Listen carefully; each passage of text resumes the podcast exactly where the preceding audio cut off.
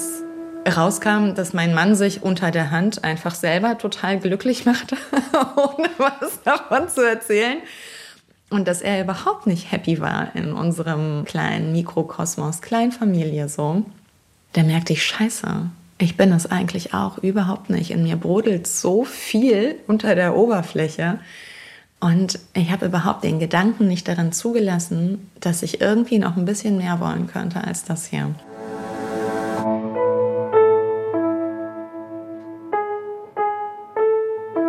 Eltern ohne Filter. Ein Podcast von Bayern 2.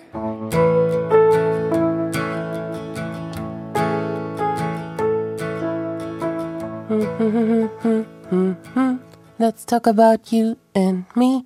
Let's talk about all the good things and the bad things that may be. Hi und herzlich willkommen zurück.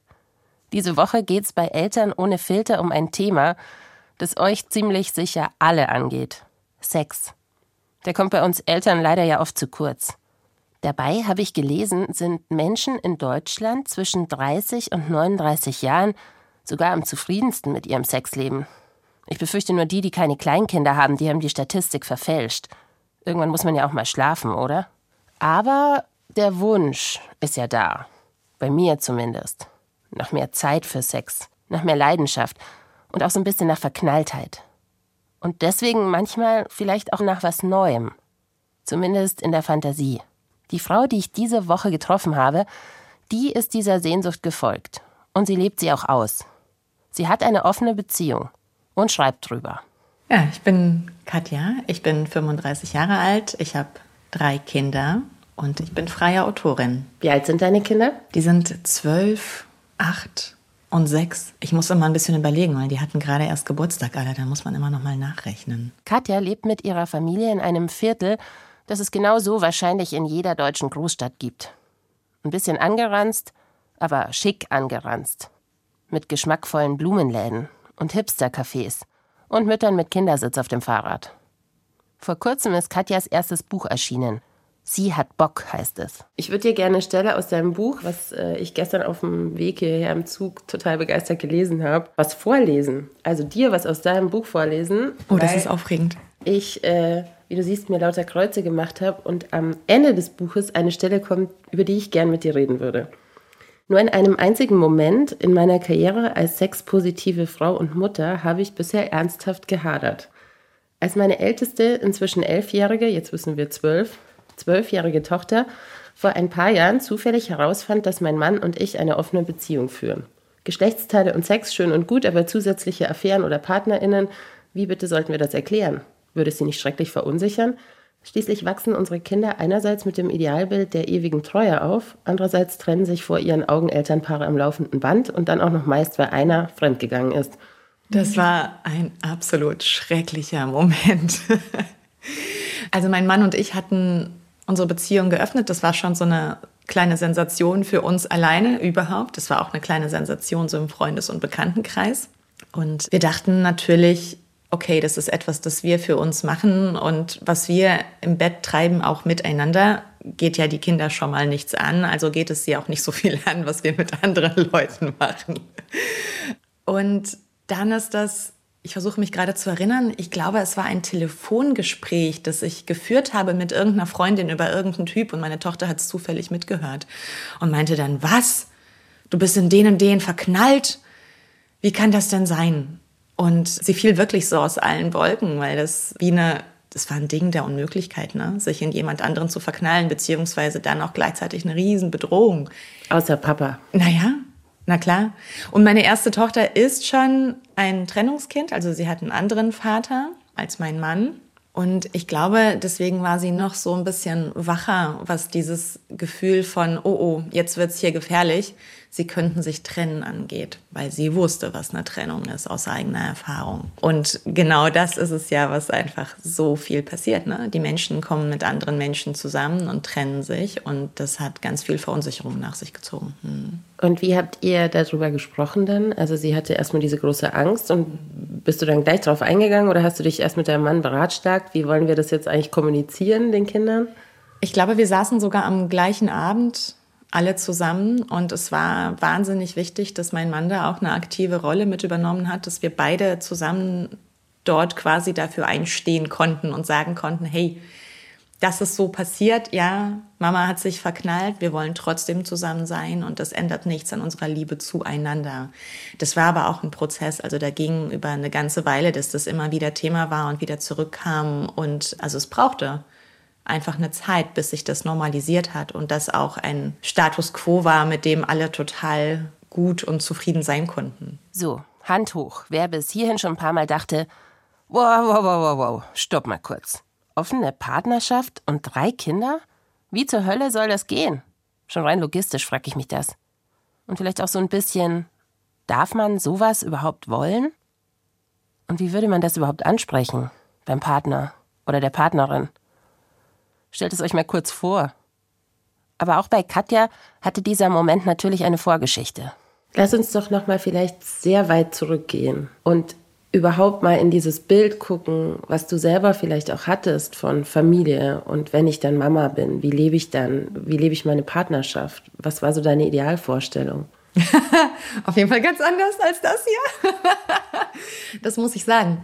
Ich habe mein erstes Kind mit Anfang 20 bekommen. Da war ich relativ naiv, was Familienführung und Ideale angeht. Also es war so wie jetzt hier ich und mein Freund und wir zwei und alles wird gut und alles wird schön. Natürlich auch diese Idee von der lebenslangen Monogamie. Also die hattest du schon? Ja, na klar, weil unsere Liebe ist so groß, was brauchen wir denn noch andere? Wir haben uns dann trotzdem relativ schnell getrennt. Also da ging quasi dieses, diese Idee von für immer ging sehr schnell in die Brüche. War das auch ein Druck? Nee, das war kein Druck. Also in der Beziehung nicht, weil die von vornherein nicht so harmonisch war. Als ich aber meinen jetzigen Mann kennenlernte, wurde ich auch irgendwann schwanger und dann war war dort der Druck allerdings sehr, sehr groß, weil beim ersten Mal hatte ich ja nun schon irgendwie eine Trennung hingelegt. Also ich hatte schon ein Trennungskind. Mir war klar, wenn ich jetzt das nochmal verkacke und mich nochmal trenne, aus welchen Gründen auch immer, dann, dann stimmt irgendwas mit mir nicht, war so mein Gefühl. Und da war die Erwartung sehr, sehr groß an diese Beziehung von super heile Welt. Wir machen das jetzt irgendwie mega bürgerlich. So, weißt du, irgendwie Mutti ist zu Hause und backt den Kuchen und Vati geht arbeiten und sonntags gucken wir Tatort und dann haben wir die ganzen kleinen süßen Kinder und alles wird gut. Wie war denn das Gefühl für dich in dieser Mutterrolle zu sein? Also mit Anfang 20, hast du dich da sofort drin wohlgefühlt? Mhm. Das mochte ich total gerne. Ich glaube, ich habe so ein ich habe erstens einen sehr fruchtbaren Körper. Kann man auch stolz drauf sein? Naja, finde ich ist, schon. Es ist echt, es ist echt, ich bin da nicht stolz drauf, aber es ist wirklich witzig. Jeder Schuss ist ein Treffer. Da, wirklich. Also muss man gut aufpassen. Man muss sehr gut aufpassen. Und ich habe, also so wie ich das Gefühl, dass ich diese körperliche Prädisposition zur Mutterschaft habe, habe ich die auch emotional gehabt. Also ich war sehr, sehr gerne Mutter. Schon auch damals. Ich war nicht sehr gerne in dieser Beziehung, in der ich damals war, aber ich war sehr gerne Mutter. Kann ich total nachvollziehen. Geht mir auch so, aber ist mir schon ganz oft in Gesprächen mit anderen Frauen aufgefallen, dass es sozusagen ein Geschenk ist, wenn man sich wohlfühlt in dieser, in diesem Mama-Sein, auch körperlich wohlfühlt und nicht so ein Autonomieverlust empfindet, auch dadurch, dass man jetzt ständig für einen anderen Menschen da sein muss. Beim dritten Kind hatte ich den ganz doll. Da hatte ich das Gefühl, boah, jetzt bin ich schon so lange ausgenockt und irgendwie raus aus allem. Also die, die letzten beiden kamen sehr schnell hintereinander. Und da hatte ich irgendwann das Gefühl, boah, irgendwas ist hier nicht mehr in Ordnung. Ich kreise mich nur noch um diese häusliche Sphäre und um die Kinder. Mein Mann ist der, der arbeiten geht. Und dann ähm, war das jüngste Kind auch ein halbes Jahr alt, als die Affäre meines Mannes rauskam. Und das war so ein Punkt, an dem ich gerade als es rauskam, merkte ich, alter Schwede, der Typ hatte irgendwie alles. Der hatte Bestätigung im Job, der hatte irgendwie eine tolle Frau kennengelernt und ich sitze halt hier und stille seit drei Jahren. Und das ist alles, was ich erlebe. Meine fucking Krabbelgruppe so. Da kann ich dir sagen, hing ganz schön der Haussegen schief, milde ausgedrückt.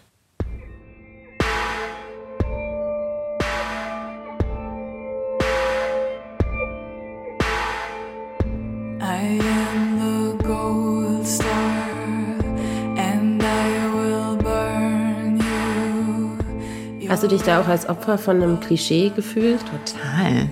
Aber ein Klischee, in das ich mich selber ja auch gebracht hatte. Ne? Also das war ja auch irgendwie meine Idee von, so werden wir jetzt glücklich. Und als rauskam, dass mein Mann sich unter der Hand einfach selber total glücklich machte, ohne was davon zu erzählen, und dass er überhaupt nicht happy war in unserem kleinen Mikrokosmos, Kleinfamilie so, da merkte ich, scheiße, ich bin es eigentlich auch überhaupt nicht. In mir brodelt so viel unter der Oberfläche.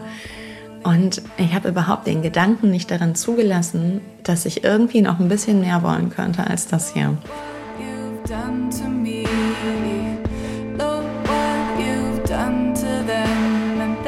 Und es war ein total großartiger Prozess, so schmerzhaft der auch war und so ähm, wütend ich auf meinen Mann auch war, dass er sich daraus rausgenommen hat, was ich mich nicht getraut hätte. Wie hast du davon erfahren? Das war der Freund oder vielleicht sogar schon Ex-Freund von der Frau, der ganz verzweifelt war, dass sie diese Affäre hatte mit meinem Mann.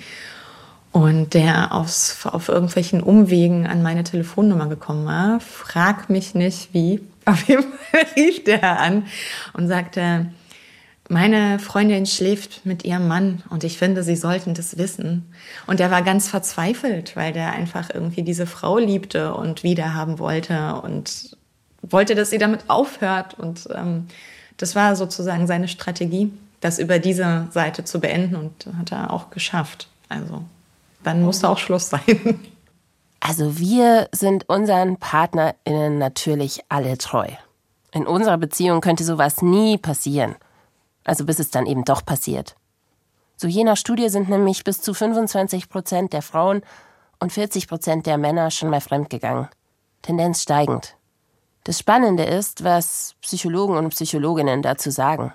Nach einer Affäre ist nämlich der oder die Betrogene am Zug und bestimmt dann, wie es weitergeht mit der Beziehung.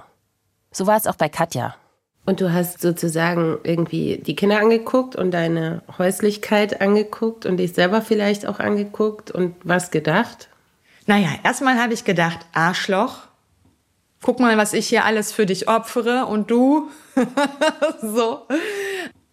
Naja, und dann haben wir ehrlich gesagt gemeinsam ziemlich viel gedacht und mussten ganz schön auspacken und gucken, wo eigentlich all die Sachen sind, die wir all die Zeit unterdrückt haben und was es vielleicht noch für Wünsche geben könnte. Und damit meine ich jetzt nicht sexuelle Wünsche, sondern überhaupt in unserer Lebensführung, was ist eigentlich passiert. Wir hatten uns ja auch dadurch, dass wir versuchten, so eine Art bürgerlichem Kleinfamilienideal zu entsprechen, auch total von uns selbst entfremdet irgendwie. Und wenn dann so bestimmte Sachen nicht mehr sagbar sind, dann sind die irgendwann auch nicht mehr denkbar und dann spürst du schon irgendwie gar nicht mehr, dass du irgendwas anderes willst. Es war ein krasser Prozess, der uns am Ende dahin führte, dass ich ähm, wieder anfing zu arbeiten, dass wir umzogen, dass wir, weiß ich nicht, anfingen total viel zu verreisen. Also da waren irgendwie tausend Sachen, die so angestoßen wurden. Und irgendwann, so nach einem halben Jahr ungefähr, ich weiß gar nicht mehr, oder vielleicht was auch ein bisschen länger, habe ich mich dann so in einen Bekannten von uns verguckt. Und dann sagte mein Mann, naja, weißt du, was soll, was soll ich dir jetzt eigentlich noch verbieten? They think they found,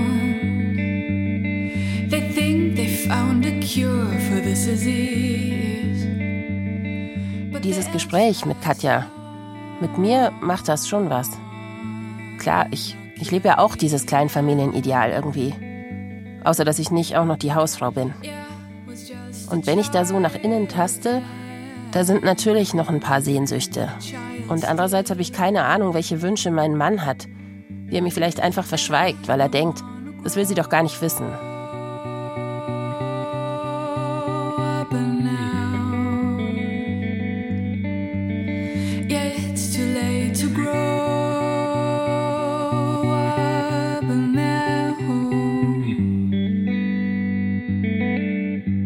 Dieser Prozess, den du da beschreibst, vor dem würden die allermeisten Paare wahrscheinlich zurückscheuen. Weil dann muss man ja wirklich die Karten auf den Tisch legen und sagen, womit man unglücklich ist. Warum glaubst du, ist es so schwer, von diesem Ideal wegzukommen und zu sich selber zu kommen? Na, ich glaube, das sitzt einfach so wahnsinnig tief. Bei mir war das die Tatsache, dass ich einfach schon vorher eine, eine Beziehung zu einem Kindsvater verkackt hatte und jetzt der Meinung war, ich muss das irgendwie ganz, ganz doll richtig machen. Ich glaube, andere Menschen bringen diese Sehnsucht nach so einer Art Ideal aus anderen Gründen mit. Und das sitzt einfach wahnsinnig tief. Und ich glaube, das erfordert ganz, ganz viel Mut, sich dann so zu öffnen. Also sich selber gegenüber, aber auch dem Partner gegenüber. Und das ist so hart. Ich glaube, es wäre auch für uns, wenn ich daran zurückdenke, wäre es so einfach gewesen zu sagen, okay, du machst jetzt Schluss mit der und dann geht's hier weiter wie bisher. Und wir reden nie wieder drüber. Ja, und so machen das ja ganz viele. Also so viel Betrug kommt irgendwie raus oder die Frau oder der Mann, irgendwer ahnt was, aber keiner fasst es an, in der Hoffnung, dass es einfach wieder vorbeigeht und dass man irgendwie weitermachen kann. Über was habt ihr geredet? Also was kam bei euch raus als Sehnsüchte? Als Boah, das waren ganz unterschiedliche Sachen. Also ich glaube, bei meinem Mann kam raus in dem Moment diese Sehnsucht eben nach Abstand von diesem Alltag, der einfach total kräftezehrend war mit drei kleinen Kindern. Und das war aber eben nicht nur im Sinne von so ein sexueller Abstand, sondern Dinge zusammen erleben, ausgehen, sich um Babysitter endlich mal kümmern, sowas. Ne? Bei mir kam raus, boah, ich kann nicht mehr hier in diesem in diesem Loch von Kleinfamilienwohnungen hocken und mich nur darum drehen. Ich muss intellektuell irgendwie brauche ich eine Herausforderung. Und tatsächlich hat diese Tatsache, dass die Affäre rauskam, unsere Sexualität wahnsinnig beflügelt, weil in dem Moment wir so weit voneinander entfernt waren und wir beide so große Angst um die Beziehung hatten, dass wir echt wie so zwei Magnete wieder aneinander angezogen wurden und so miteinander verschmolzen, ähm, weil man natürlich über Sex ganz viel Nähe herstellen kann. Also insofern war die körperliche Komponente dann auch sehr, sehr bindungsfördernd. Schön ausgedrückt. Bis hierhin gehe ich mit. Mehr Reisen, wieder arbeiten, mehr Sex. Klar. Aber das Baby dann zu Hause lassen, rausgehen und sich mit jemand anderem treffen? Und dann kommt zu so dieser Moment, wo du sagst, jetzt habe ich auch jemanden kennengelernt. Trotzdem muss man sich auch im Kopf, also da waren deine Kinder immer noch klein, du warst immer noch Mama, von einem Bild befreien, auch vielleicht von sich, oder? Ich habe sogar noch gestillt. Ich kann mich erinnern, wie ich noch, ich glaube auch sogar, dass dann sogar die Milch gespritzt hat. bei, dem, bei, dem, ersten Sex mit, mit jemand anderem. Das war sehr witzig. Ähm, aber das hat mir sehr geholfen, tatsächlich, das Bild von mir selber nochmal zu revidieren oder auch zu merken, so dieses eine lustvolle Frau sein oder auch eine Frau sein, die von Männern wahrgenommen wird, nicht nur von meinem eigenen, ähm, das geht auch als Mutter, es geht auch als Säuglingsmutter das war total schön und ähm, es hat mir wahnsinnig viel Energie gegeben, aus meinem komischen Trott so rauszukommen und so das Abenteuer zu erleben, mit einem anderen Mann Händchen zu halten. Allein das schon, der Wahnsinn. Da würden dich jetzt ganz viele wahrscheinlich beneiden, die zuhören. du, ganz viele sagen aber auch, das könnte für dich niemals machen. Ich brauche nur meinen Mann. Puh. Also wenn ich ganz ehrlich bin, ich halte lebenslange Monogamie zwar für ein ziemlich unrealistisches Konzept, trotzdem erwarte ich irgendwie, dass mein Mann mir treu ist. Und er andersrum genauso. Und das weiß ich, weil ich ihn nach dem Gespräch mit Katja danach gefragt habe. Wir sind damit übrigens total gewöhnlich. 97 Prozent der Deutschen erwarten das von ihrem Partner. Treue. Erzähl doch mal ein bisschen aus der Phase, die dann kam. Also du hast dich in einen Bekannten verguckt und wie ist eure Beziehung weitergegangen? Was hat es mit euch gemacht? Das war eine ganz, ganz vorsichtige Annäherung, weil, wie gesagt, ein Bekannter aus unserem gemeinsamen Bekanntenkreis. Das heißt, ähm, die beiden Männer kannten sich auch und mochten sich auch sehr gerne. Und umso vorsichtiger waren wir alle damit. Und es wurde wirklich ähm, jeder einzelne Schritt vorher geplant oder beziehungsweise jede einzelne Grenze mit meinem Mann. Das heißt, du hast, bevor du dich mit ihm getroffen hast, gesagt, ich glaube, heute schlafen wir vielleicht miteinander? Ja, ich habe gefragt, ob dann Küssen okay wäre. Ich habe eher so gefragt, du, ich würde den so gerne einfach mal küssen. Meinst du, das könnte ich mal machen? Und das, das ging alles sehr langsam und irgendwann fuhr mein Mann mit den Kindern weg übers Wochenende und dann meinte er, ja komm, jetzt sind wir weg und das, jetzt, jetzt hast du die Chance quasi. Und dann ja, cool. dann möchte ich auch gern mit dem schlafen. Und das war ein ganz verrücktes Wochenende, weil ich wusste, ich bin, ich bin äh, Samstag mit dem mit diesem Mann eben verabredet und war Freitag noch aus mit einem befreundeten Paar. Und ich glaube, aus dieser ganzen Aufregung von, oha, die Beziehung ist jetzt offen und oh mein Gott, morgen werde ich Sex mit äh, Punkt, Punkt, Punkt haben, bin ich mit denen im Bett gelandet. Und das war quasi mein Opener von, jetzt geht's richtig los mit der offenen Beziehung. Und das war der totale Wahnsinn für mich. Ich glaube, ich habe irgendwie noch Wochen danach so unter Strom gestanden und lief so zitternd durch die Gegend von, wow, der Wahnsinn was wir alles machen können. Es geht irgendwie quasi alles. Und es war ein sehr, sehr schönes Gefühl. Und war das wie nach dem ersten Kuss, wenn man sich im Spiegel anguckt und denkt, ich sehe ja gar nicht anders aus?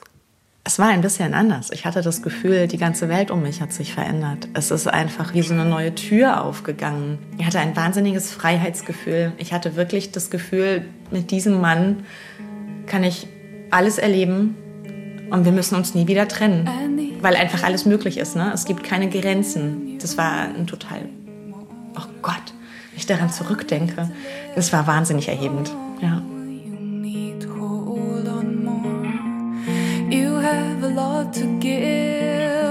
War es denn für ihn auch so, dass er dachte, okay, jetzt ist alles möglich? Oder war er eigentlich der Meinung sozusagen, du hast jetzt einen gut und dann ist aber auch wieder gut? Nee, die Idee war schon, dass wir jetzt unsere Beziehung öffnen und dass wir Sachen machen können in Absprache miteinander, die für uns okay sind. Hattet ihr denn Beispiele? Kanntet ihr andere, die schon so lebten? Also eben dieses Paar, das kannten wir. Die hatten aber auch nur eine sehr merkwürdige Art von offener Beziehung. Die haben manchmal gemeinsam mit anderen Frauen geschlafen. Also die haben sich dann quasi ein Dreier organisiert. Ganz, ganz selten. Einmal im Jahr oder so. Das war quasi das Beispiel, das wir kannten von, okay, die haben ihre eigenen Regeln und das heißt, ihr habt euch eure Regeln gemacht, so along the way. Und das war gut, dass wir das so langsam gemacht haben. Und es war auch gut, dass es eben dieser Bekannte war, der schon so nah dran war, dass er auch sehr umsichtig war mit unserer Beziehung und da nicht reingegrätscht ist. Ähm, wir hatten nachher auch immer wieder so Fälle von Leuten, die sich dann so krass Hals über Kopf verliebt haben und dann so fordernd wurden irgendwie auch, dass es einfach wahnsinnig anstrengend wurde, auch für uns.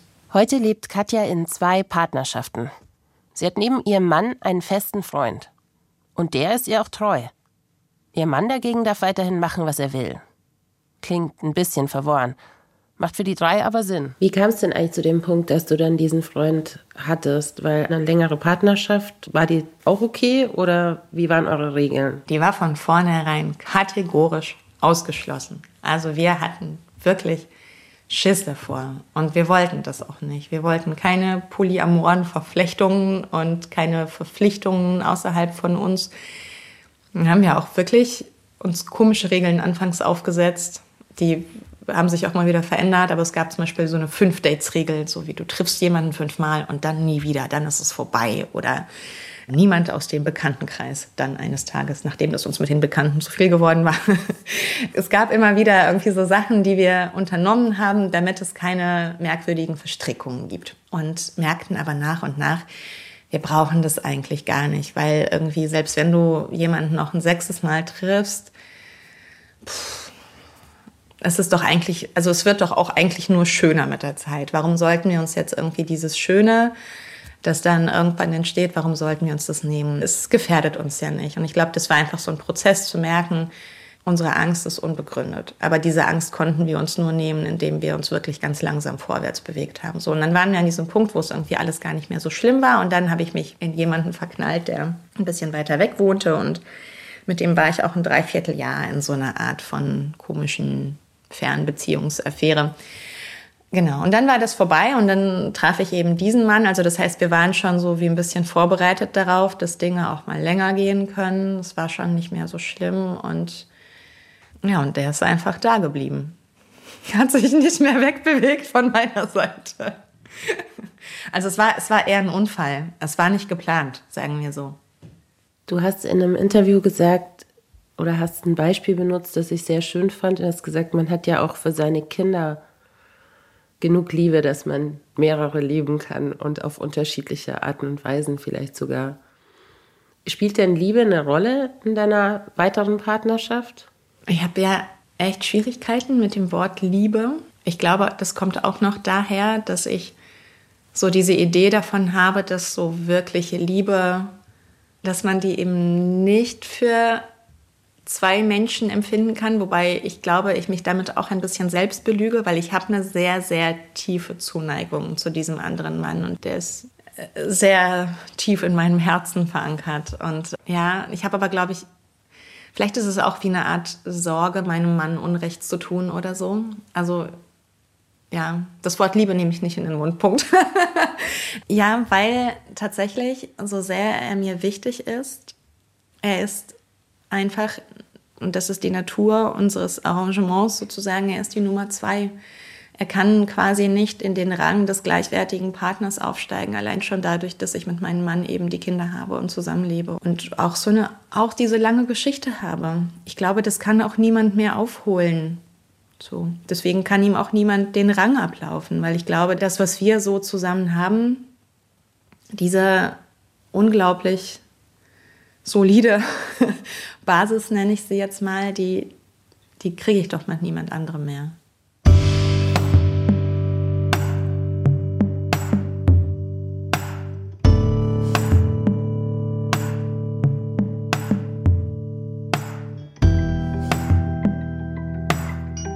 Also, wenn man es schafft, seine Moralvorstellungen mal kurz über Bord zu werfen, dann klingt dieses Modell zwischen drei oder manchmal auch mehr Erwachsenen doch nach einem sehr respektvollen und irgendwie auch ziemlich gefühlvoll. Wenn man es schafft. Wie bist du denn aufgewachsen? War für dich das einfach sozusagen von so Standard-Moralvorstellungen wegzukommen? Ja und nein. Also meine Eltern haben sich getrennt das heißt, ich wusste schon ziemlich schnell, dass es so diese Idee von lebenslanger Liebe nicht unbedingt gibt. Also, dass es das geben kann. Das kannte ich auch von Freunden, aber dass es nicht für jeden zutrifft. Gleichzeitig waren wir aber auch so ein sehr, sehr unsexueller Haushalt. Also da wurde jede Art von Sexualität einfach die wurde nicht wie unterdrückt, sondern die wurde einfach ausgespart. Also es gab keine Küsse zwischen meinen Eltern oder es gab irgendwie keine Gespräche über, wie verhütet man richtig oder sowas. Es war quasi nicht existent. Und ich für mich hatte aber immer schon ein sehr großes Interesse an Sexualität. Also von klein auf und ähm, später auch in der Pubertät habe ich mich sehr, sehr krass ausprobiert. Also ich für mich selber hatte total Lust darauf. Ich hatte Lust auf Sexualität, ich hatte auch Lust auf viele verschiedene Jungs und Mädchen und so und ich ähm, wollte einfach alles Mögliche machen. Insofern passt es, glaube ich, zu meinem Naturell. Trotzdem, was es eben immer wieder noch gibt, ist, wo ich merke, ist wie so eine Scham, damit nach außen zu gehen. Also ich habe großen Spaß darüber zu schreiben und da in die Auseinandersetzung zu gehen, aber es ist jedes Mal irgendwie auch eine Überwindung von, oh, jetzt mache ich mich irgendwie nackt und rede über irgendwas furchtbar Unanständiges. Und diese Idee von etwas furchtbar Unanständigem, die habe ich, glaube ich, aus meiner Kindheit mitgebracht. Habt ihr, als ihr diese ähm, Regeln gemacht habt auf dem Weg, habt ihr da auch drüber geredet, was bedeutet das für uns als Eltern? Müssen wir dann Sachen als Eltern anders machen? Witzigerweise überhaupt nicht. Wir haben das tatsächlich als unser Paar-Ding verstanden, weil eben unsere Sexualität uns als Paar gehört so war unsere Idee. Dass das auch einen Einfluss auf unsere Kinder haben könnte, ist uns wirklich erst in dem Moment bewusst geworden, als die Kinder dahinter gekommen sind. Und ich muss auch sagen, diese Idee von Menschen hier mit reinzuholen, die gab es auch tatsächlich lange Zeit überhaupt nicht. Also uns war klar, dass wir dann, als es draußen war, dann nicht sagen, oh, boah, ich gehe jetzt irgendwie mit dem und dem Freund oder der Freundin was trinken, sondern ich treffe mich jetzt mit einem Date. Also dass wir nicht lügen, aber dass die Leute hier bei uns eine Rolle spielen, das kam dann tatsächlich erstmal zu einer Art von Verstetigung. Wenn er eine Rolle in eurem Familienleben spielt, dein Freund, in welcher Rolle, in welcher Beziehung ist er zu den Kindern? In einer total schönen. Also ich genieße diese Beziehung zwischen denen auch sehr, weil er es wirklich schafft, mit jedem Kind auf eine ganz unterschiedliche Art und Weise anzudocken. Also er hat quasi für jedes Kind einen ein spezielles Talent sozusagen, das er da irgendwie zum Einsatz bringt. Und das hat sich krass natürlich angefühlt von Anfang an, wie sie alle miteinander umgegangen sind. Also ich glaube, er hält sich sehr zurück, was irgendwelche Erziehungssachen angeht oder so. Er hat dazu auch nicht viel Gelegenheit, weil er ist ja nun nicht jeden Tag hier. Aber er ist einfach vom Gefühl her, würde ich sagen, ist er wie eine Art Freund der Familie, der ab und zu da ist, von dem auch äh, jeder hier weiß, dass ich dort ab und zu übernachte oder dass ich mit dem irgendwie was mache. Und alle sind okay mit ihm, einfach weil sie ihn so gerne mögen. Ich glaube, wenn das ein Mensch wäre, mit dem sie nicht so gut zurechtkämen, wäre das nochmal eine andere Nummer. Und dann würde ich mir das auch nochmal stark überlegen, ob ich den hier so integrieren würde.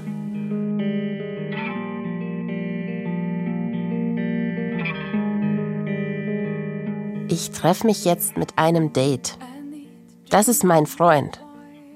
Also ich würde mich wahnsinnig schwer tun, darüber so offen mit meinen Kindern zu reden. Und ich bin eigentlich viel offener aufgewachsen als Katja. Und eigentlich habe ich, was die Erziehung meiner Kinder in Bezug auf Sex angeht, auch eine ziemlich ähnliche Philosophie wie sie. Also mein Anspruch war wirklich immer, dass Sexualität etwas Natürliches ist und genauso wollte ich das auch handhaben ohne dass ich mir vorher schon große Aufklärungsreden zurechtgelegt hätte oder so etwas. Und das passiert ja auch total natürlich. Ne? Also Kinder stellen ja Fragen altersentsprechend oder interessieren sich für irgendwas und wollen dann irgendwie auch mal deine Schamhaare anfassen oder keine Ahnung was oder den Pimmel, ähm, weil sie wissen wollen, wie es ist. Das kam wirklich alles so, by the way, ganz, ganz entspannt. Und ich ähm, hatte auch wirklich nie ein Problem damit, irgendwas zu beantworten. Ich habe jetzt gerade, meine älteste Tochter ist zwölf, die hat jetzt von einer Freundin ein Buch bekommen über alles, was Mädchen über Sex wissen wollen, wo dann irgendwie alles so alphabetisch aufgelistet ist und dann geht's gleich bei A los mit Analsex und ich dachte, nur meine Fresse. Das sind halt irgendwie Fragen, die sie nicht von selbst gestellt hätte, weil sie weiß nicht, dass es Analsex gibt und Gangbangs und Anpinkeln. So, das wird aber alles dort beschrieben. Also das ist jetzt gerade auch wieder ein Punkt, an dem ich sehr, sehr hadere mit, oh, wie viel will ich meinen Kindern eigentlich zumuten? Wie viel muss da eigentlich sein? Weil normalerweise ist die richtige Reihenfolge so, dass die eine Frage stellen und die stellen auch nur die Fragen, deren Antworten sie auch selber vertragen können. Ja, aber in der Pubertät kommt ja vielleicht auch irgendwann der Punkt, wo die dich nicht mehr fragen. Oder glaubst du, ihr habt es geschafft, so eine Atmosphäre zu schaffen, wo man fragen kann? Ich bin so glücklich, wenn meine Tochter dieses Buch, das ich am liebsten sofort im Feuer verbrennen würde, ähm, im Wohnzimmer auf dem Sofa liegt und dann fragt, hattest du schon mal Gruppensex? Ich hätte mich sowas niemals getraut, meine Eltern zu fragen. Ähm, und das ist, das ist ein sehr, sehr schönes ähm, Gefühl, wenn sie dann so sagt, weißt du, ich kann mit dir über wirklich alles reden. Meine Freundinnen können ihre Mütter solche Sachen nicht fragen. Da geht mir das Herz auf, ehrlich gesagt. Also so klingt das doch gut und ziemlich unaufgeregt. Einfach normal antworten, wenn man gefragt wird. Und kindgerecht erklären. Sexualität sollte mit Scham sowieso gar nichts zu tun haben. Das finde ich erst recht wichtig. Ich sehe aber auch viele Eltern, die anders sind. Und die zum Beispiel, wenn irgendwie ein Kind die Hand in der Hose hat auf dem Spielplatz und irgendwie rumschubbert, dann eher noch irgendwie dahin blöken, ey, Hände aus der Hose und so, fass dich da nicht an. Das gibt's schon echt vielen. Ich kann mich erinnern, wie eine Freundin von mir ähm, zu ihrer Tochter gesagt hat, sie soll sich irgendwie nicht an der Vulva anfassen, dann stinkt die Hand hinterher so. Und ich habe mich so erschrocken in diesem Moment, weil ich irgendwie, also es mag ja sein, dass sie gerade nicht frisch gewaschen war, aber ich glaube, solche Sachen brennen sich einfach total ein, dass irgendwie ne, dein Geschlechtsteil stinkt zum Beispiel. Das hat mich sehr, sehr berührt. Und ich glaube, in dem Punkt sind wir schon sehr, sehr anders. Ja. Sowas würde ich niemals sagen zu meinem Kind. Im Buch schreibst du auch darüber, dass Sexualität und vor allem, wenn man irgendwie sich das nimmt, was man, worauf man auch Lust hat, bei Mädchen sehr schnell dazu führt, dass man diesen sozialen Stempel hat irgendwie als Schlampe oder was weiß ich. Jetzt hast du selber eine relativ große Tochter, die jetzt dann in dieses Alter kommen wird. Wie geht's dir denn damit? Wie versuchst du sie zu bestärken oder machst du dir da überhaupt schon Gedanken drüber, wie sie ihren Weg da gehen wird? Nee, die Gedanken mache ich mir nicht. Ich habe einfach nur die Hoffnung, dass dieser natürliche Umgang mit Körper und mit Sexualität, den wir hier zu Hause haben, also dass wir sehr bejahend sind in jeglicher Hinsicht, dass der so seine Früchte tragen wird, dass sie auch uns sieht als so zufriedene, glückliche Menschen, die ihr Leben so leben, wie sie es gerne möchten. Und ich hoffe einfach, dass das abfärbt, dass sie das hier lernt. Und da geht es auch gar nicht darum, dass sie irgendwie so eine wahnsinnig ausufernde Sexualität haben soll. Ich glaube, sie ist da auch anders als ich. Ich glaube, sie ist da noch zurückhaltender und vorsichtiger. Und ich wünsche ihr einfach sehr, dass sie es schafft, da gut bei sich zu sein und ähm, so ihren, ihren Weg zu gehen.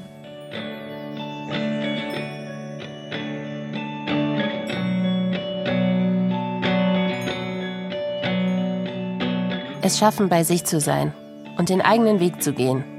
Die eigene Wahrheit leben. Auch als Paar. Darum geht's in offenen Beziehungen. Und eigentlich geht's auch gar nicht darum, dauernd mit anderen Sex zu haben, erklärt Katja.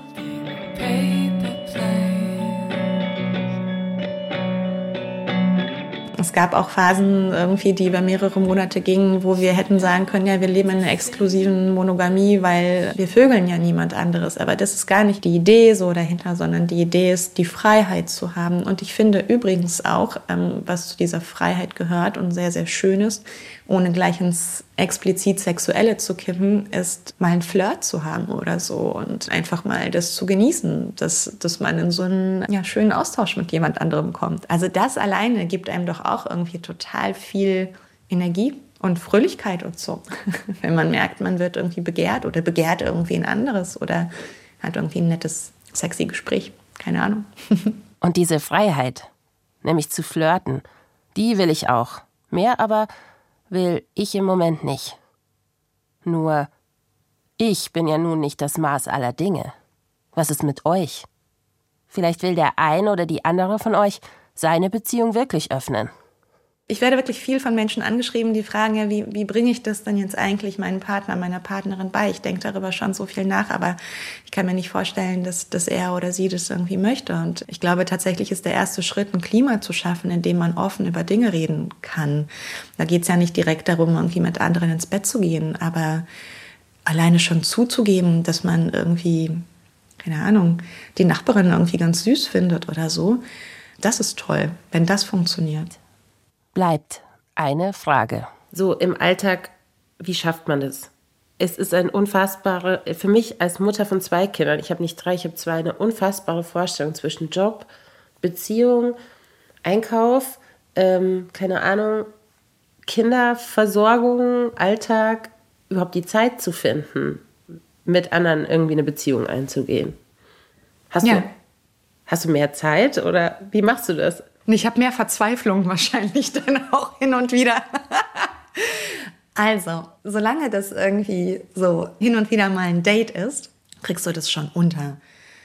Das ist alles überhaupt kein Thema. Aber tatsächlich, seit ich diese längere Beziehung führe, hatte ich immer wieder mal so Phasen, wo ich dachte, Alter, ich kann das alles absolut nicht schaffen. Ich möchte auch gerne mal zum Sport und ich möchte auch gerne mal meine Freundin treffen. Und außerdem brauche ich wirklich wahnsinnig viel Schlaf. ich muss neun Stunden haben, sonst bin ich unerträglich. Genau. Und da hatte ich auch mal so, so Erschöpfungszustände davon, so emotionale, wo ich irgendwie dachte, ich kann auch hier nicht allen Ansprüchen gerecht werden, zumal mein Freund ja auch keine weitere Beziehung hat, keine Familie, in die er eingebunden ist. Das heißt, alle seine emotionalen Bedürfnisse sind einfach mal bei mir. Und wann zur Hölle soll ich das schaffen? Aber inzwischen haben wir uns ganz gut eingependelt in so einem Rhythmus von, wir machen so viel, wie ich kann, wie mir gut tut und ich ziehe rechtzeitig die Bremse. Aber der, das sind ja Dinge, die liegen an uns selbst, ne? das zu erkennen und dann zu ändern. Hast du ihm gegenüber manchmal ein schlechtes Gewissen, weil du ihm sozusagen nur das gibst? Ja, das gibt's schon manchmal. Wenn ich merke, so, der will in Urlaub fahren und der möchte mit seiner Freundin in Urlaub fahren und ich kann aber einfach nicht mit, weil ich eine Familie habe, mit der ich in Urlaub fahre und ansonsten arbeite ich. Also das ist schon scheiße, die zweite Geige zu sein, das weiß ich auch. Aber das ist nun mal das, worauf wir uns geeinigt haben. So. Und wie gesagt, jetzt geht es auch wirklich immer besser, dass wir uns damit so arrangieren. Und trotzdem denke ich manchmal daran, ja Mann, eigentlich müsste da irgendwie eine Frau treffen, die ihm genau das alles gibt und mit der er halt irgendwie diese Art von mehr Intimität irgendwie auch leben kann, mehr Alltag auch. Keine Ahnung, was dann passiert. I stop and wonder how this happened after all. And It's been coming. Danke dir.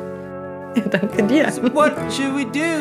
Do you think we can end this contest? Take each other's hands and get back to the surface. Then let's quit this contest and get back to the surface. Going under. Eltern ohne Filter ist ein Podcast von Bayern 2. Die Redaktion hatte Ulrike Hagen und die Produktion Henriette Hirschberger. Und wir wollen mit euch diskutieren. Welche Rolle spielt Sexualität in eurer Beziehung? Schreibt uns auf Instagram unter Eltern ohne Filter.